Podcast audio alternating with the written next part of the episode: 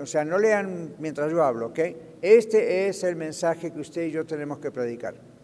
¿Se da cuenta? Este es el puro mensaje del Evangelio. Le decimos a la gente de diversas formas, hay que arrepentirse y volverse a Dios. ¿Okay? Y yo sé, está puesto aquí en una sola frase, pero la idea es esa, uno tiene que pedir sabiduría al Espíritu Santo para saber cómo hablar, pero eso es lo que tiene que comunicar en las palabras que use. Todo ser humano debe que arrepentirse. ¿Arrepentirse de qué? De sus pecados. ¿Y, qué es arrepentirse de sus pecados? ¿Arrepentirse nada más de, bueno, los pecados, todo lo que hacemos mal o hay algo más ahí adentro? Para acá adelante, Miguel. Está hablando Ana Casapaico. ¿Quién? Ana. Ah, con, con el arrepentimiento genuino, pastor, y el perdón de nuestros pecados viene la llenura del Espíritu Santo y viene la transformación de la persona. Es cierto, Ana, es cierto. Está bien, eso es bíblico. Ahora, presten, presten todos atención a la pregunta, porque acá hay una clave que muchas veces perdemos rápidamente porque sabemos las respuestas y están bien. Vieron que siempre decimos, el Señor nos vino a salvar de nuestros pecados, debemos arrepentirnos de nuestros pecados. Eso más bien habla a mí en la idea de, o a nosotros, que los pecados en plural, no uno, sino los pecados, habla de la multiplicidad de cosas que hacemos mal, que no son errores, sino pecados. ¿Sí? Entonces, cuando una persona se arrepiente, el Espíritu Santo nos convenció, ¿verdad? Muchos de nosotros somos salvos, el Espíritu Santo nos convenció ¿Será que nos convenció solamente de que hacemos cosas mal que son pecado? ¿O además en realidad hay algo más de lo que nos está convenciendo? Hay otras esperanzas sos humano. Gracias. Cuando lo que puedo entender lo que usted menciona es que el Espíritu Santo nos convence de pecado, de que somos personas pecadoras, y porque somos personas pecadoras cometemos los pecados. Ajá, entonces ¿están de acuerdo? La idea es que cometemos pecados porque somos pecadores. ¿Está claro? ¿Alguien tiene duda con eso? Lo, lo pueden explicar de otra manera, pero ven la idea. Cometemos pecados porque somos pecadores. No se puede esperar que no cometamos pecados porque somos por naturaleza pecadores de lo que nos arrepentimos cuando el Espíritu Santo nos convence de pecado. ¿Recuerdan? El Espíritu Santo convence al mundo de pecado, justicia y juicio. Fíjense que el Señor nos dice, cuando venga el Espíritu Santo convencerá al mundo de pecados, justicia y juicio. ¿Notaron esa pequeña letra S? Hace una enorme diferencia. El Señor dice, el Espíritu Santo nos convence, nos convenció cuando estábamos en el mundo de pecado. Está en singular, no en plural. Entonces nos convence de que nuestra naturaleza como seres humanos es que somos pecadores. Y eso nos produce naturalmente pecar. Entonces, ¿eso desde dónde viene? De la caída del hombre, desde Adán y Eva. Entonces entró, dice la Biblia, por un hombre y Eva también, la mujer, entró el pecado se, contaminó el futuro de la raza humana mientras que Adán y Eva seguían teniendo hijos y ellos tenían otros hijos y otros hijos hasta, usted y yo. Ven y nuestros hijos y nietos y los que vengan hasta que Cristo vuelva. Entonces uno dice, ok, el problema de la humanidad no es un problema desde afuera, es un problema desde adentro. ¿Okay? Lo de afuera ocurre por lo de adentro libro de Santiago dice, ¿de dónde vienen los pleitos y las guerras entre ustedes? Y no está acusando a un gobierno, al otro, a un este racista, el otro es militante del otro. Está diciendo, ¿de dónde vienen? Y él mismo responde. ¿Alguien recuerda que dice Santiago? ¿De dónde vienen vuestros pleitos y vuestros problemas y vuestras guerras? Y el mismo Santiago dice, ¿no es acaso de lo que hay en ustedes? Entonces, en otras palabras, parafraseando. Entonces, ven, el problema es ese, la naturaleza pecaminosa que nos produce pecar. Entonces, cuando aquí la Biblia, el apóstol Pablo está diciendo, estuve en Jerusalén, en Judea, aquí, aquí, allá, predicando el Evangelio de arrepentimiento. Eso no es arrepentirse porque robé un banco, arrepentirse porque forniqué, cometí adulterio, arrepentirse porque veo pornografía, arrepentirse porque le robé una monedita a mi mamá cuando tenía cinco años. Ok, todo eso es pecado y hay que arrepentirse de eso. Pero el, núcleo del asunto es reconocer que estoy perdido porque soy pecador, right? Y entonces pedir perdón al Señor. Ahora, alguno podrá decir, ¿por qué tengo que pedirle perdón al Señor por algo de lo cual no tengo control? Nací pecador. Ve, hay gente que puede tener esa excusa, ¿verdad? Hey, yo no tengo la culpa que Adán y Eva pecaron y la generación humana se contaminó y desde que yo soy un baby ya soy pecador aunque todavía no pequé. ¿Captaron eso? Los que, los que tenemos bebitos, hijos, los acabamos de tener hace un tiempo, uno dice, aquí tengo un pecador, aunque nunca pecó. ¿Lo captan? Quiero que lo capten seguro. Porque de esto dependen muchas cosas, más de las que usted imagina. Usted tiene un baby en sus manos y usted dice, este baby lo amo mucho, es muy puro, pero es pecador por naturaleza, aun cuando nunca pecó. ¿Cuál es el pecado del bebé? ¿Hacerse popó en el pañal? Pues no, eso es una función fisiológica. Entonces, ¿qué pecado cometió un baby para decir que es pecador? Ninguno. Pero entonces, ¿por qué es pecador? Su naturaleza como ser humano inevitablemente es pecador. Entonces, ¿qué hace? En cuanto comienza a crecer unos meses más, empieza a mostrar que es pecador. No hace falta que crezca hasta los tres años. Enseguida se empieza a notar la rebeldía del ser humano. ¿Vieron? Papá y mamá les dicen A y ellos, aunque no saben el abecedario, van de la B a la Z. Entonces uno dice, nadie los condicionó, nadie les enseñó a ser malos o ser pecadores o cometer errores. Es, es, natural. Ahora, el hecho de que sea natural no quiere decir que es bueno, nos, nos pone en un problema delante de Dios. El alma que pecare, esa morirá. Y la idea es, el alma que es pecador, todo es pecador, ese morirá. Pero Dios muestra su amor para con nosotros, recuerdan el texto, en que siendo aún pecadores, eso no es qué lista de pecados he cometido, la idea es siendo de naturaleza pecadores, Cristo murió por nosotros. Cuando uno reconoce ese problema, soy pecador, merezco la perdición, soy pecador por naturaleza, pero soy pecador también por decisión propia, por elección, desde que soy niño. Cuando uno reconoce eso y que eso nos separa eternamente de Dios y nos lleva a la condenación, y que el único que puede salvarnos de esa condenación, ¿quién es? Cristo, entonces uno reconoce quién es Cristo por revelación misma del Espíritu Santo. el Espíritu Santo nos revela que somos pecadores por naturaleza y elección, y el mismo Espíritu Santo nos revela la única solución, que es Cristo. ¿Y quién es Él? ¿Recuerdan a Pedro? Tú eres el Cristo, el Hijo del Dios viviente. ¿Quién recuerda qué le dijo el Señor Jesús a Pedro? Bravo, Pedro, eres un hombre tan inteligente. No, no te lo reveló carne ni sangre, eres bienaventurado, te lo reveló mi Padre que está en los cielos. Entonces eh, requiere la conversión una revelación a la persona de quién es Cristo. ¿Y cómo viene esa revelación? Cuando la persona escucha el Evangelio, la respuesta de la persona a Cristo muestra que el Espíritu Santo le ha revelado quién es Cristo. Porque es fácil que una persona le diga, bueno, todos somos pecadores, no necesito una revelación de Dios para saber que somos pecadores. Bueno, sí necesito una revelación de Dios para saber que es pecador por naturaleza. No necesita la revelación en cuanto a el fruto de esa naturaleza que son todos sus pecados, pero también necesita una revelación realmente para saber quién es Cristo y aceptar que Cristo es, Cristo es hombre, Cristo es Dios, no 50-50, sino 100%, 100%.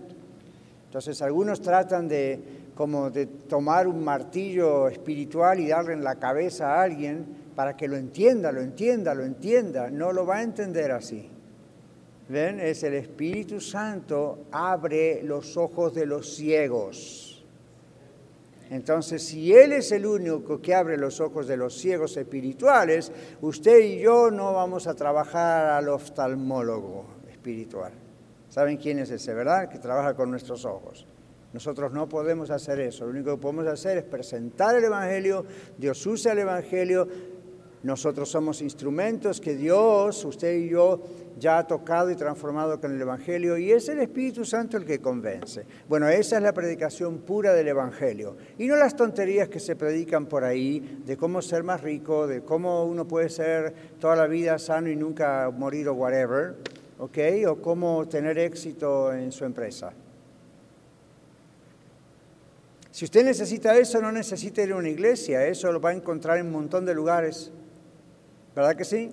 Hay un montón de charlatanes motivacionales que les van a enseñar y vender sus libros y videos, o MP3 o MP4s. ¿Ven? Y usted puede tener eso, no necesita ir a la iglesia para que. Usted no necesita venir a la red para que yo le diga cómo ser exitoso en su negocio. Que le puedo dar tips, que le puedo mostrar en la Biblia, sí, pero ¿se imagina si la red, si yo siempre estuviera predicando de cómo ser una mejor persona? Inclusive el ministerio Vivir Mejor. ¿Ven? La idea es ideas prácticas para vivir mejor, pero recuerden que siempre aclaramos que es para vivir mejor en Cristo. Está basado en Juan 10:10, 10, donde el Señor dijo, el ladrón viene para gustar, matar y destruir, yo he venido para que tengan vida y vida en abundancia. Entonces no es el Evangelio de la prosperidad, no es, no es palabra de fe que diga, declara esto y lo otro, decrete aquello y lo otro y Dios está obligado a dárselo, nada que ver, eso no es así. ¿Ven? Es el Evangelio que dice, tenemos que aprender a vivir en Cristo. Entonces, todo eso muy largo, pero quiero que estén seguros de cómo es el Evangelio, de lo que ustedes han creído. Y si no lo creen, pues que se aseguren de creerlo o todavía no son salvos. ¿Ven? Entonces, cuando hablen con otras personas, tengan esto en mente y oren al Señor pensando, yo no puedo convencer a esta persona, yo puedo evangelizar a esta persona puedo entregarle las buenas nuevas, confiando que el Espíritu Santo es el que va a tocar ese corazón. Amén. Y, no es bueno lo que hizo, lo que no hizo. Hay gente que dice, yo soy tan malo o tan mala, hice tantas cosas tan malas que Dios no me va a poder perdonar. Entonces, ¿cómo le habla una persona así? ¿Cómo le hablaba el apóstol Pablo a personas así? Bueno, no estaba tratando de darle consejería profesional, clínica o espiritual. Ahí directamente le decía, ¿Sabe por qué hizo todas esas cosas? Porque tanto usted como yo, por naturaleza, somos pecadores. Si usted se arrepiente, Dios borra todo pecado. ¿Ven? ¿Por qué piensan ustedes, les digo rápidamente, por qué piensan ustedes que la gente a veces pone como excusa, em, no, yo, si usted supiera todos los pecados que yo he cometido, Dios no me puede perdonar? Levante la mano y anímese, estamos en una clase, ahí le va a seguir Miguel con el micrófono. ¿Por qué piensa que una persona responda e, responde eso y cree que por eso no puede acercarse a Cristo? Porque es muy pecador la persona. Levante la mano para que se escuche, estamos grabando. Melchor.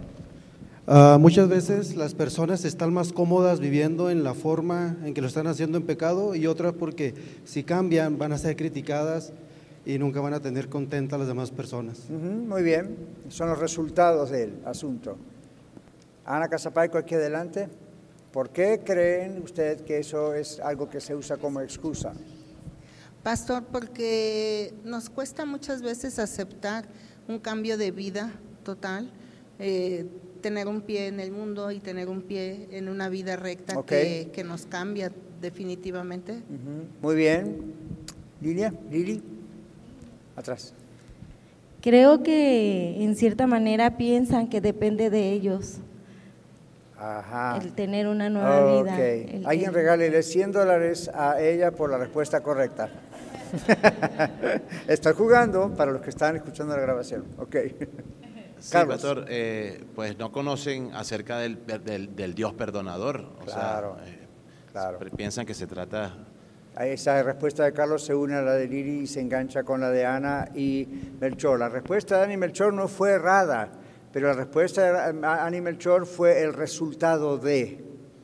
¿Ven?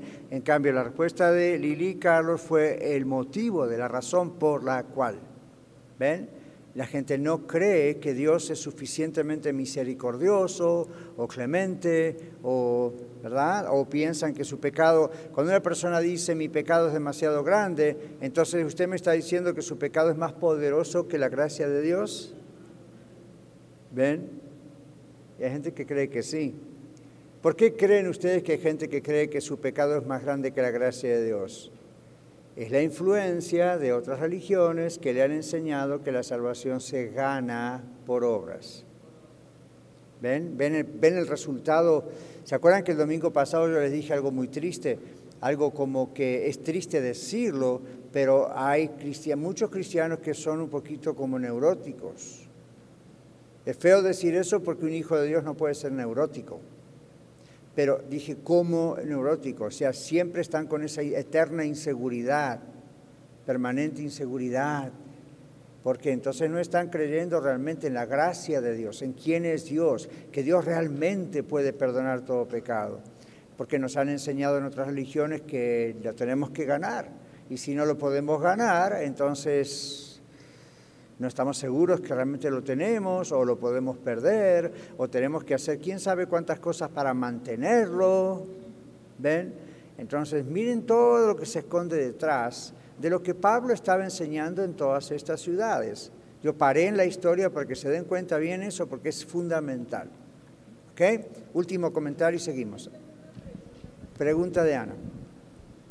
Pastor, la semana pasada yo comentaba igual a esto. Eh, somos perdonados por gracia de Dios y, del pecado lo dejamos, lo soltamos. Sin embargo, eh, la consecuencia existe. Y la verdad es que a veces yo todavía tengo aquí en mi mente, la consecuencia lleva más allá de lo que uno puede creer que Cristo es suficiente para salvarlo. No. No. No, porque la consecuencia no tiene que ver con la salvación. Absorbe, pueblo mío. la consecuencia no tiene que ver con la salvación. La consecuencia es por algo que en el mundo natural es inevitable que ocurra. Todo lo que el hombre sembrare, eso segará. Entonces la consecuencia es la ciega de algo que se sembró. Eso no tiene que ver con la salvación. Entonces la consecuencia no puede entorpecer la salvación. La consecuencia lo que hace es que nos produce sufrimiento. Nos produce sufrimiento como una consecuencia. Si usted se quema, va a tener una ampolla. Eso no le hace que usted deje de ser una persona.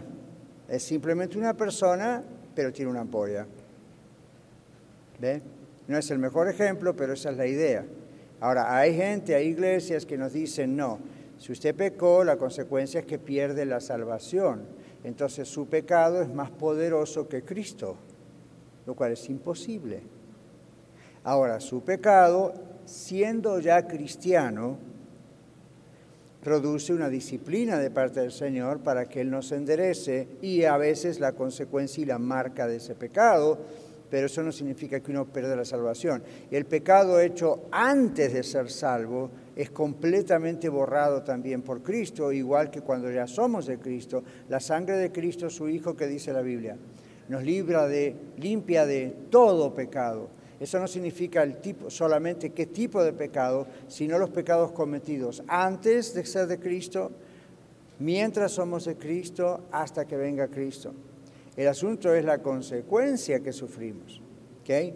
Entonces, vamos a decir que usted, y no voy a entrar en el tema de los tatuajes, no es nuestro tema, pero para que lo voy a usar como la idea de marcas físicas. Supongamos, yo no conocía a Cristo, me hice tatuajes hasta semidiabólicos, horribles, no me los puedo sacar nunca más de la piel. Ahora dicen, sí, lo puedes sacar con láser y no es totalmente cierto, ¿ok? Por ahora. Pero vamos a suponer que no es cierto, no hay forma de sacarlo. Yo no conocía a Cristo, puede decir usted, me hice todos estos tatuajes de pie a cabeza o en algún lugar del cuerpo. Ahora conozco a Cristo, me arrepiento de los tatuajes, pero Cristo no me va a pedir que me opere y me quite el tatuaje, porque el tatuaje ahora no significa nada. ¿Ven?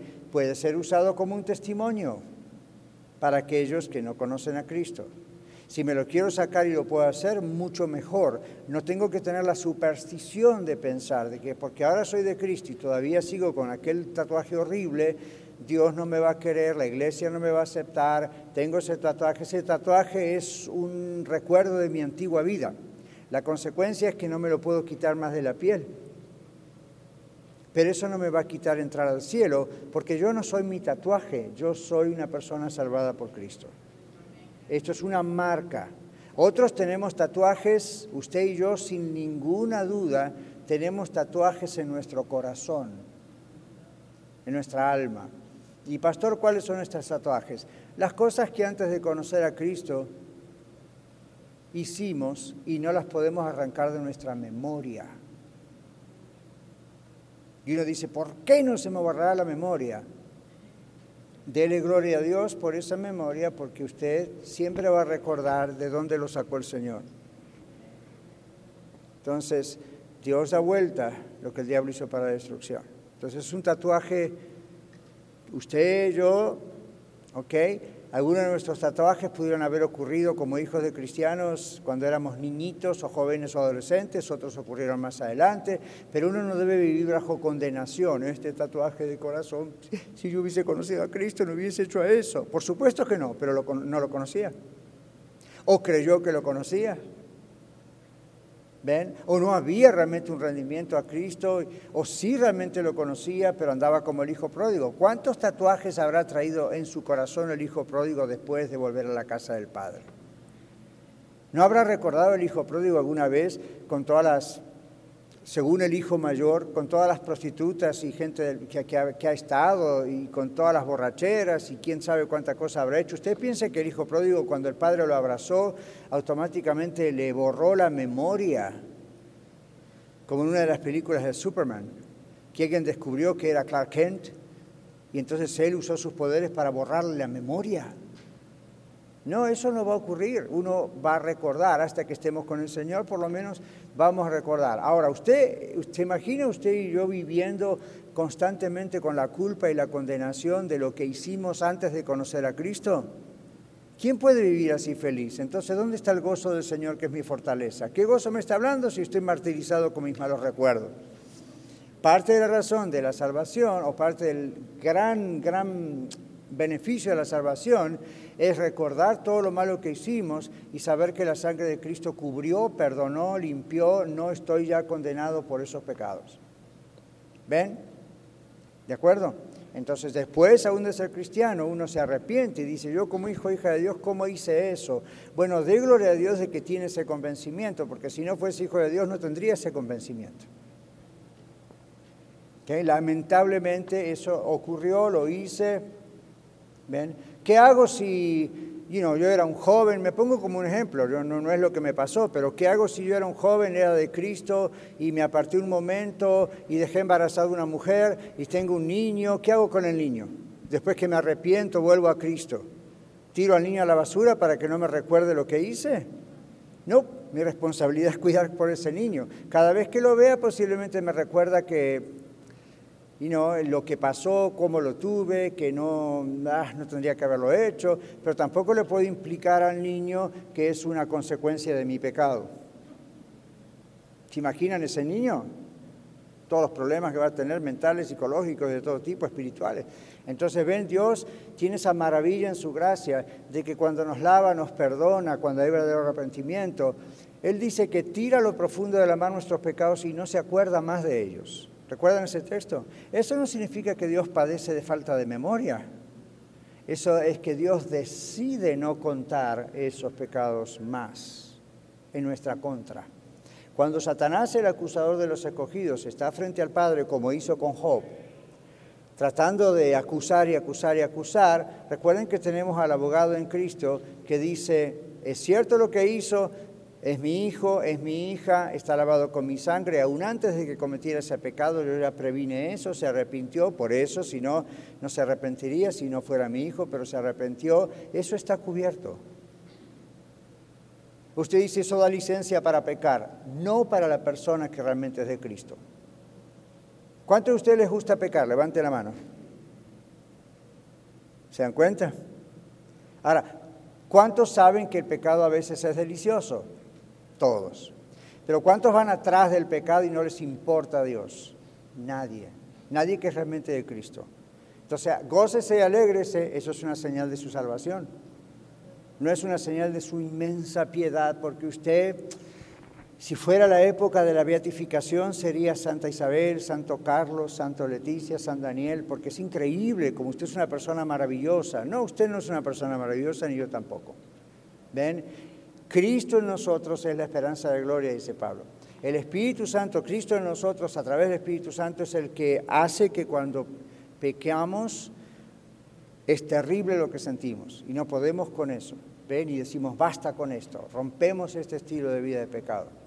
Cuando uno no lo hace, bueno, ahí está la demostración de que hmm, parece que no es de Cristo. Observen lo que dice el bosquejo cuando Pablo dice realizando obras dignas de arrepentimiento. No es la salvación por obras. ¿Ven en su bosquejo?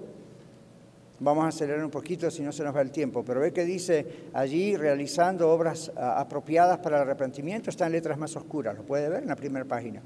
Entonces, ¿qué dice aquí? El estilo de vida del creyente confirma su compromiso de fe inicial, de cuando, cuando decidió entregarse a Cristo. El fruto de la persona, su estilo de vida confirma que es de Cristo. Dios quiere un pueblo que refleje su carácter. Y ahí yo subrayé, los creyentes somos llamados a ser semejantes a Cristo. El Evangelio es una persona para recibir, no una religión, una ideología. Y una persona para recibir la verdad sobre esa persona quién es Cristo para creer esa verdad y una vida como la de esa persona, Cristo. Eso no significa que usted y yo tenemos que morir en la cruz por alguien, no tenemos el poder de hacer eso. Pero recuerden que Cristo estando en la tierra, dice la Biblia, nos dejó ejemplo para qué? Para que sigamos sus pisadas en todo. ¿Ven? Entonces no podemos decir, Dios está demandando de mí una vida que yo no puedo vivir. Dios dice, sí la puedes porque mi Hijo Jesucristo, como tú en la tierra, lo pudo hacer. Y usted dice, pero él era todo hombre y era todo Dios. Sí, pero a través de Pablo el Espíritu Santo dice en la carta de Filipenses que siendo en forma de Dios no estimó Jesús ser igual a Dios como cosa que aferrarse, sino que se despojó a sí mismo, eso no significa que perdió su divinidad o su deidad, sino que la mantuvo allí y trabajó como hombre, sufriendo toda tentación, pero no pecó. Y él dice que si seguimos sus pisadas de dependencia del Señor, etcétera, vamos a lograr ser como Jesús. No ciento por ciento en cada cosa, en el sentido de que Él nunca se equivocó, nosotros nos vamos a equivocar. Él nunca pecó, nosotros vamos a pecar. Pero la Biblia nos dice que aún así Él es nuestro ejemplo. Amén. Entonces usted dice, pastor, ¿cómo puedo hacer para ver a Jesús en diferentes situaciones que son parecidas a la de mi vida? Oh, es muy fácil. Mateo, Marcos, Lucas y Juan. Cuatro veces, en formas repetidas, de diferentes ángulos, usted va a ver a Jesús en diferentes situaciones. ¿Está bien? All right.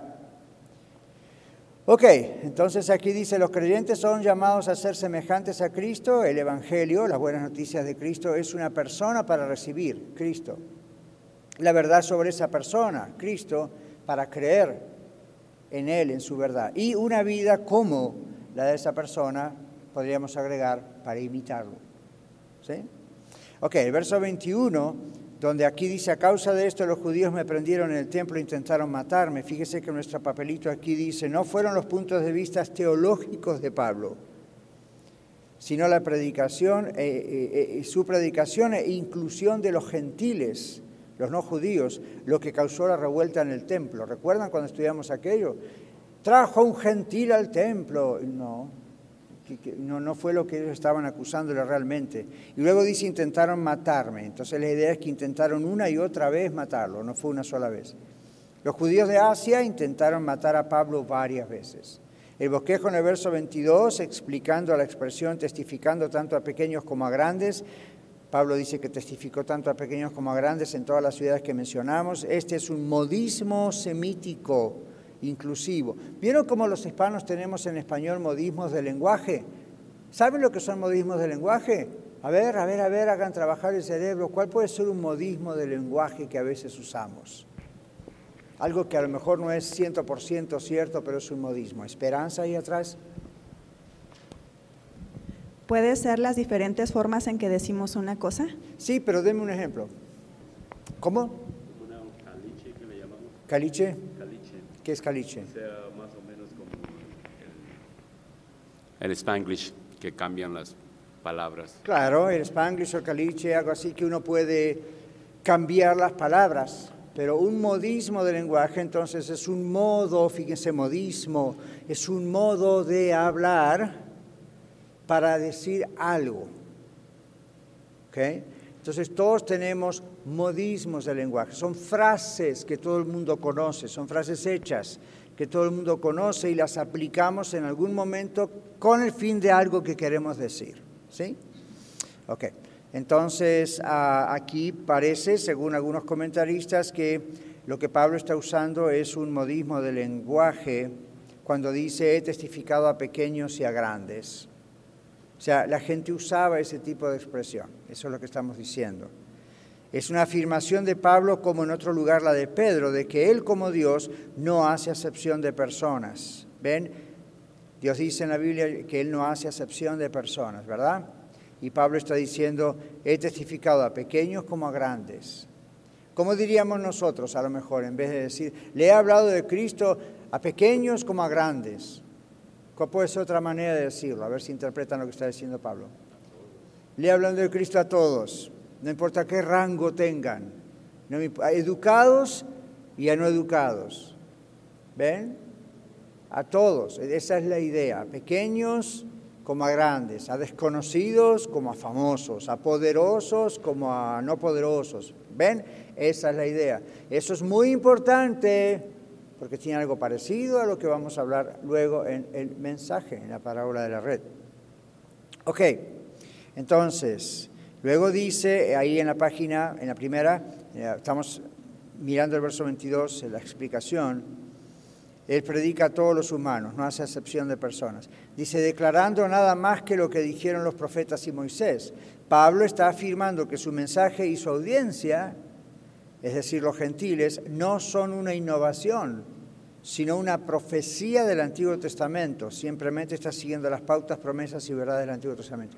¿Sabían ustedes que el Antiguo Testamento profetiza en varios lugares que el Evangelio iba a llegar a los gentiles, que la palabra de Dios, que Jehová no era solo para los judíos? Los judíos eran un pueblo separado para hacer testimonio a las naciones. Por lo tanto, ese testimonio llegaría un día a las naciones cuando el Mesías viniese. Y Pablo está diciendo, estoy haciendo lo que ustedes saben muy bien que la Biblia suya dice. No estoy haciendo nada nuevo. ¿Okay? Es como si el gobierno ahora, es diferente el caso, pero es como si el gobierno ahora me llamara a mí y me decía, Pastor Catarizano, porque ustedes tienen tres congregaciones, están pensando en cuatro más, en el futuro si Dios quiere otras más, ¿y por qué están predicando eso? ¿Y yo qué les diría? Usted sabe que eso es lo que nosotros predicamos, no es una novedad. Es más, cuando incorporamos Iglesia a la red hace unos años atrás, ahí fue en el documento que predicamos el Evangelio de Cristo Jesús. Está en las actas y usted lo tiene en su archivo en la casa aquí en Colorado y el IRS lo tiene allá en Washington o donde estén. ¿Ven? Entonces no es, hmm, no, pueden acusarnos de decir, está, ¿qué está predicando? ¿De qué le está llenando la cabeza a la gente en sus tres congregaciones? Lo que le dice la Biblia. Está escrito, está documentado y usted lo sabe. En el caso de Pablo no estaba tratando tanto con el gobierno al decir eso, sino con líderes religiosos. Les está diciendo, lo que ustedes saben que lo que yo predico y me han escuchado es lo que Moisés anunció, es lo que los profetas anunciaron, que los gentiles iban a estar incluidos en la salvación que el Mesías ah, iba a dar y el Mesías iba a venir del pueblo de Israel. O sea que Pablo los está encerrando, ¿verdad? Como en una red diciendo, están atrapados, no tienen, no tienen dónde escapar de lo que me están acusando. Seguimos. Muy bien, en el verso 23 leímos antes que dice que Cristo había de padecer y que por ser el primero de la resurrección de los muertos había de anunciar la luz al pueblo y a los gentiles. Eso es lo que está anunciado en el Antiguo Testamento y no tenemos tiempo en una hora de mirar todos los versículos, pero está en el Antiguo Testamento. Isaías, bueno, todos los profetas tienen de una manera u otra este anuncio. Seguimos aquí en el bosquejo.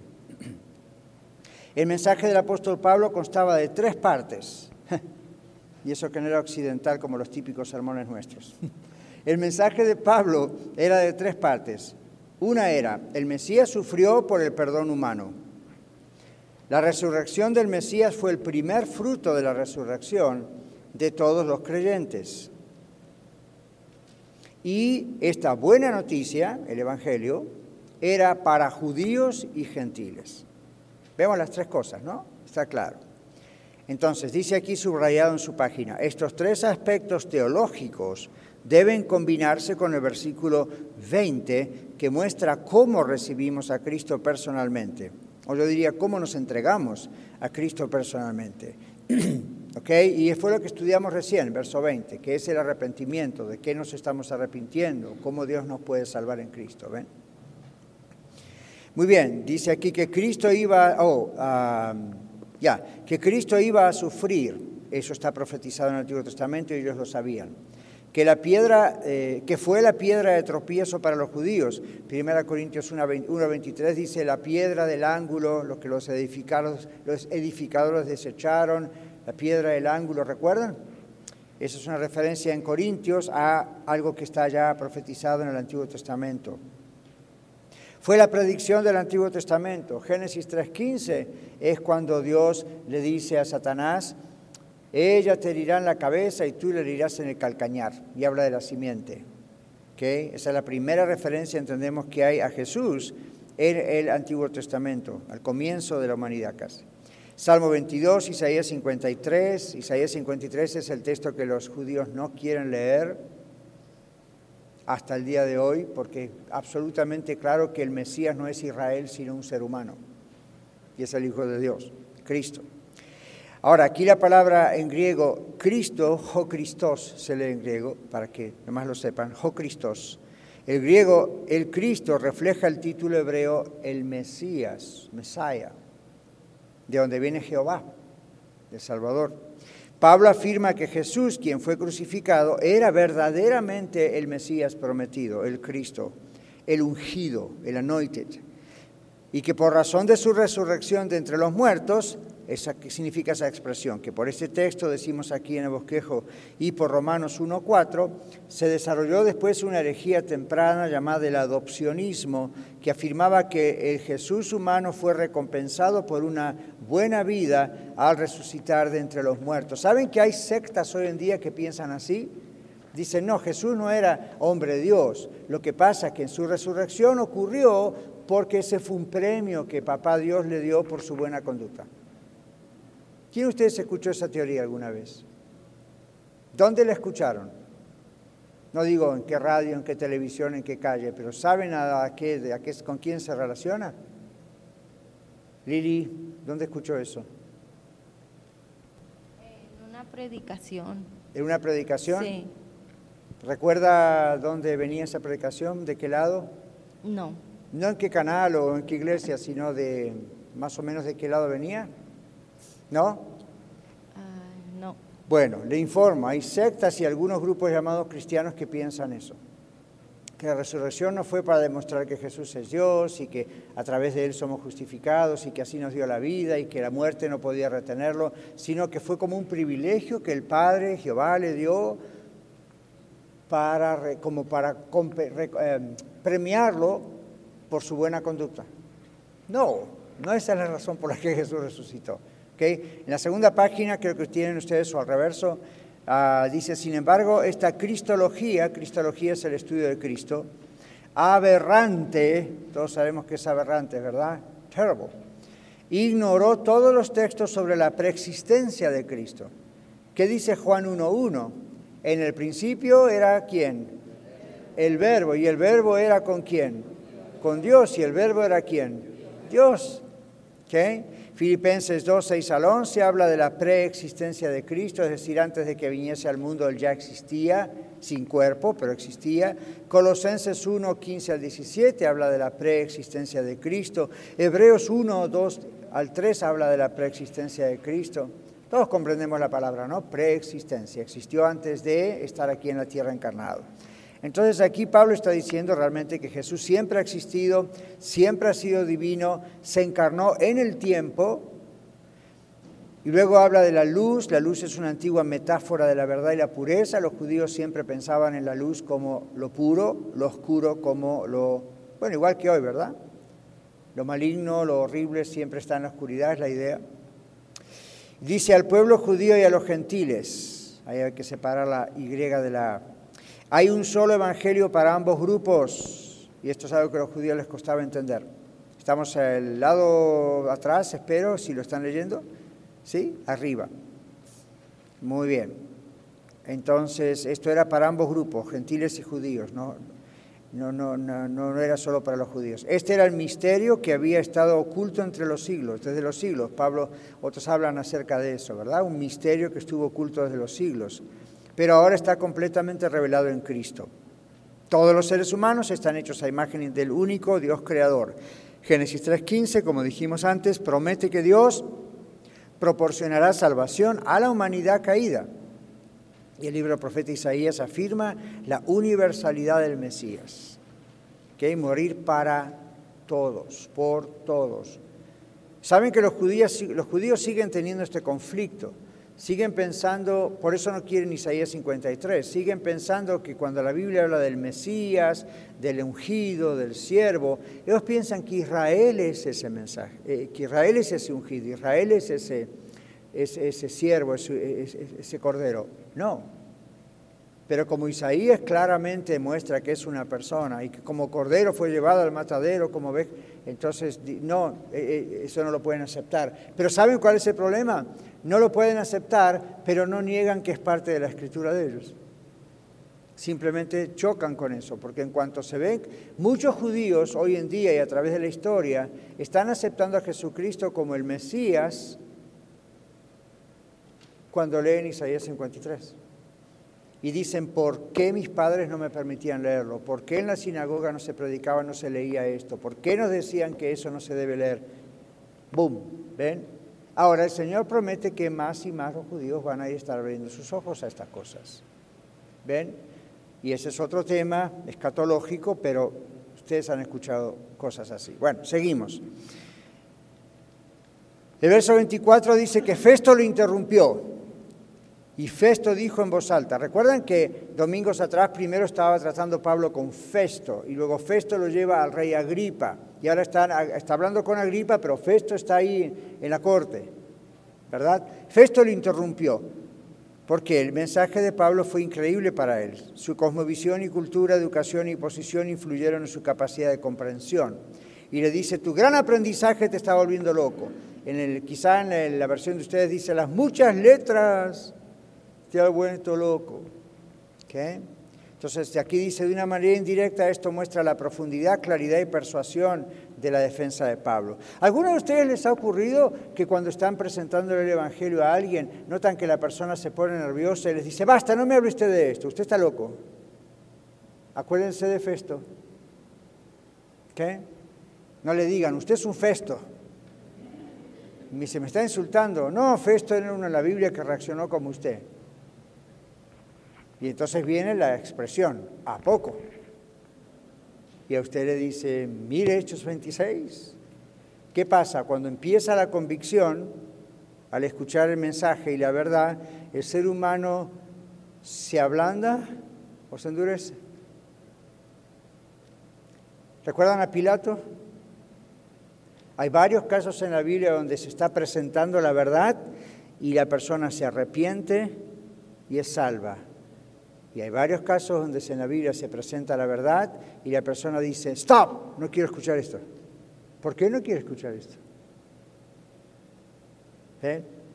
Le dice que está loco. Ahora, es una mala expresión a decirle a cualquier persona, pero si uno le dice a alguien, y si uno realmente cree que, que la otra persona está loca, ¿cuál es el problema en escucharlo?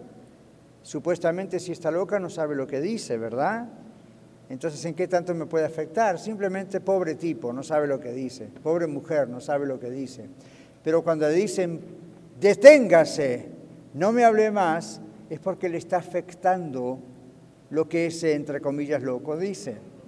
Está confrontando. Entonces, ¿será que le está diciendo la verdad? Ya. Entonces Festo dice, stop.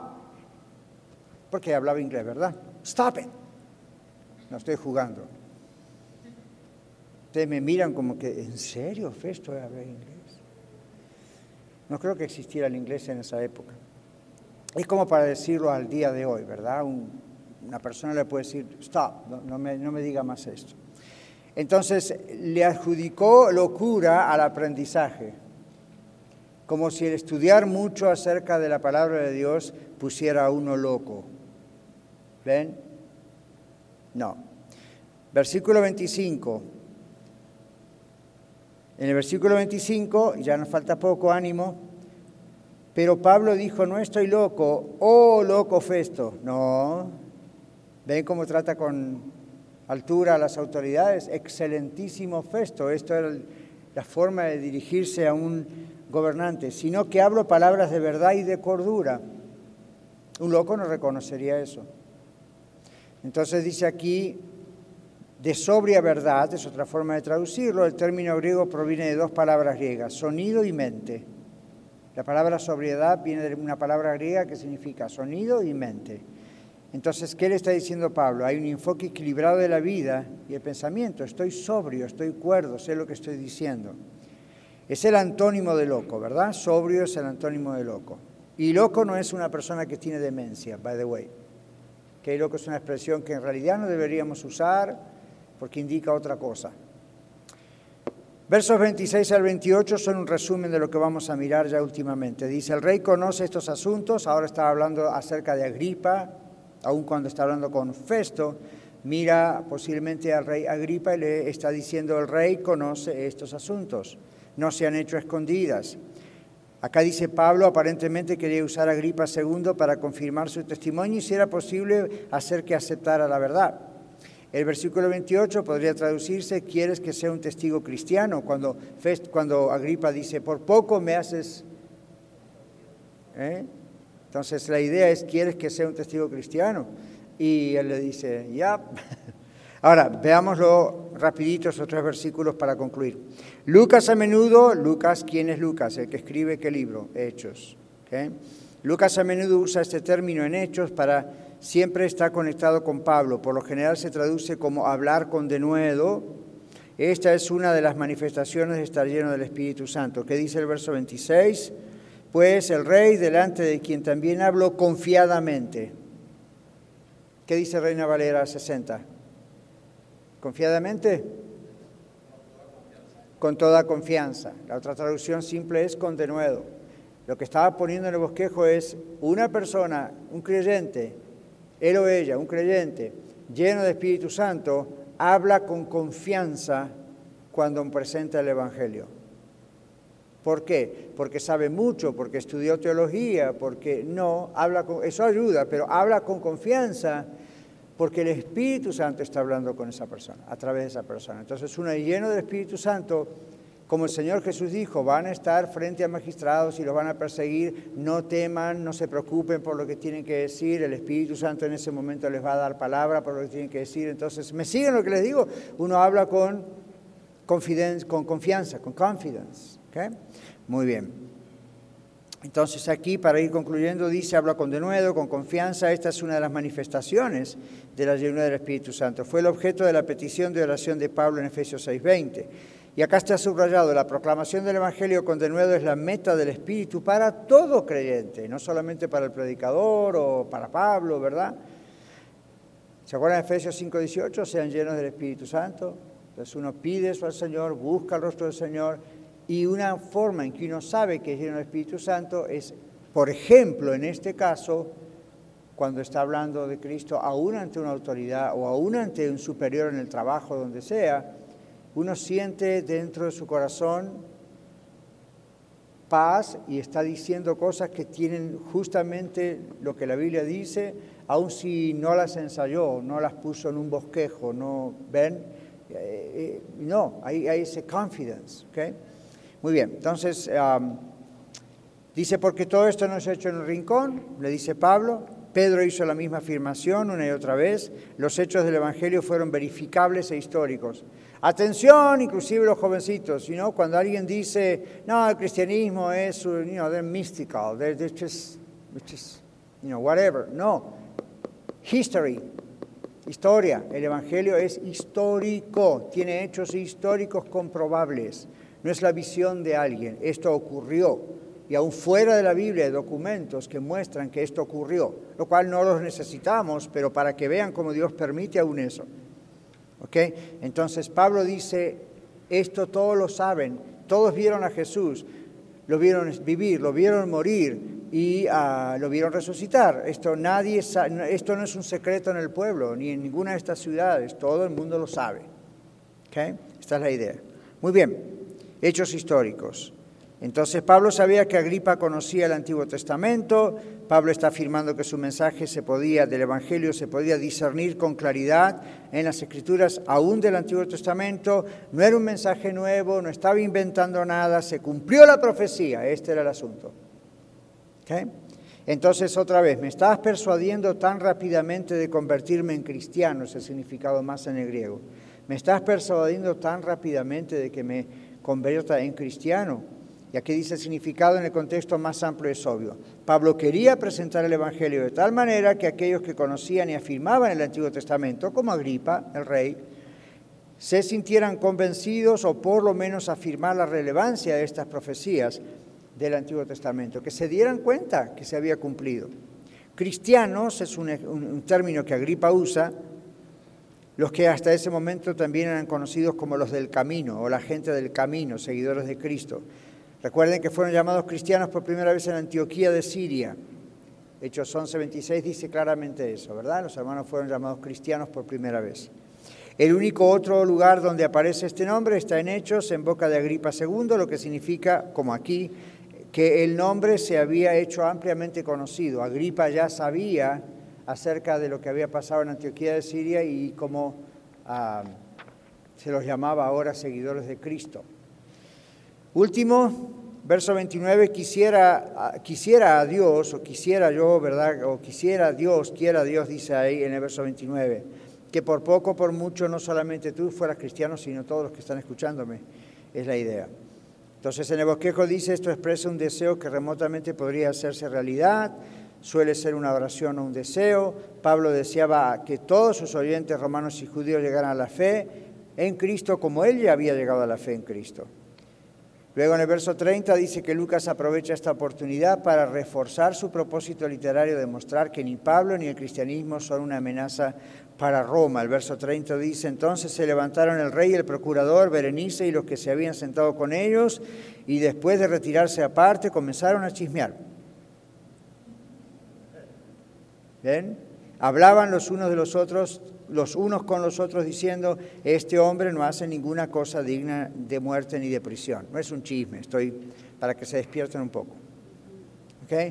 Entonces hablaban entre ellos, realmente no hay nada. Y el último versículo dice, este hombre dijo Festo, Agripa le dijo a Festo, este hombre podría haberse puesto en libertad si no hubiese apelado al César.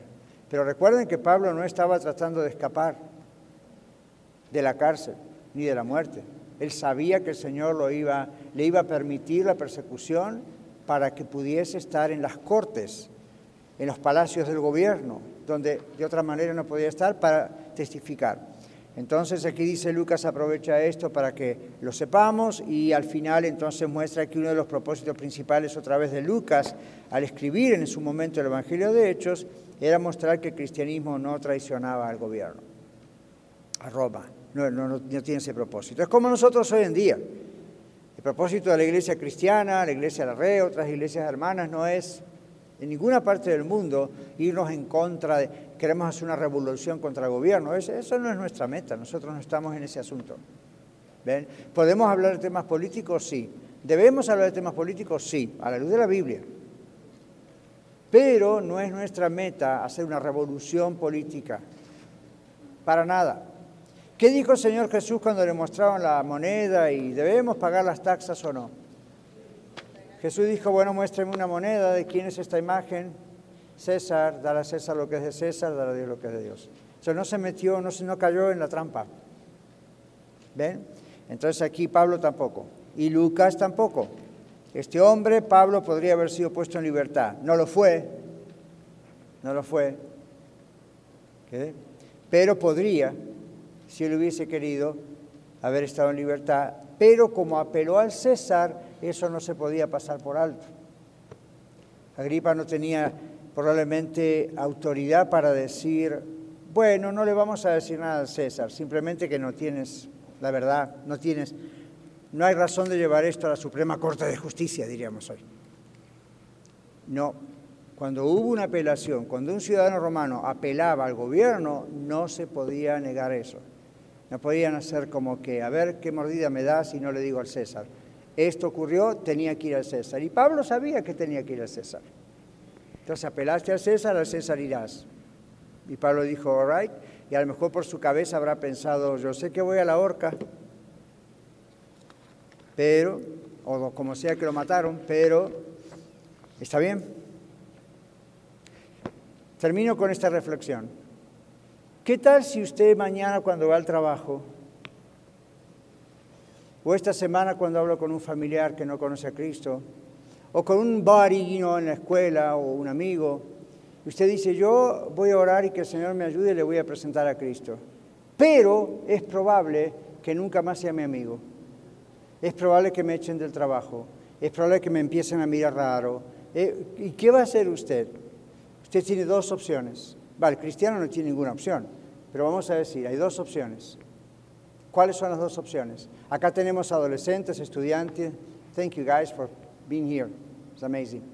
Y tenemos también acá adultos, okay? otros un poquito más adultos, casados, solteros. Mañana vamos a estar, y durante la semana, como siempre, con amigos, con estudiantes, por teléfono, en persona, en el trabajo, con familia. En algún momento, si usted ora, Señor, dame un alma esta semana, en algún momento puede ocurrir que venga la oportunidad de hablar a alguien de Cristo, siempre la hay. Pero usted pasa por su cabeza, si le digo esto a mi amiga o a mi amigo o a mi pariente o a alguien en el trabajo, a mi jefe, ¿y qué tal si lo recibe mal? ¿Y qué tal si me dice, eres un fanático, no una fanática, don't talk to me anymore? ¿Estamos dispuestos a perder a ese amigo por Cristo o no? Si no estamos dispuestos a perderlo, no conocemos a Cristo probablemente. Usted dice, pastor, eso es muy duro. ¿No fue más duro para Pablo apelar a César sabiendo que probablemente de ahí no salía nunca más? Entonces ahí están las parábolas del otro día, ¿no? ¿Qué tanto valor le damos a Cristo en nuestras vidas? Si lo conocemos, le vamos a dar tanto valor que no importa lo que perdamos con tal de que escuche esto. ¿Qué es más importante? La oportunidad que usted le da a alguien de que escuche y sepa de Cristo y sea salvo. ¿No es eso más importante que lo que esa persona diga en contra suyo? Es más importante. Es más importante. ¿Ok?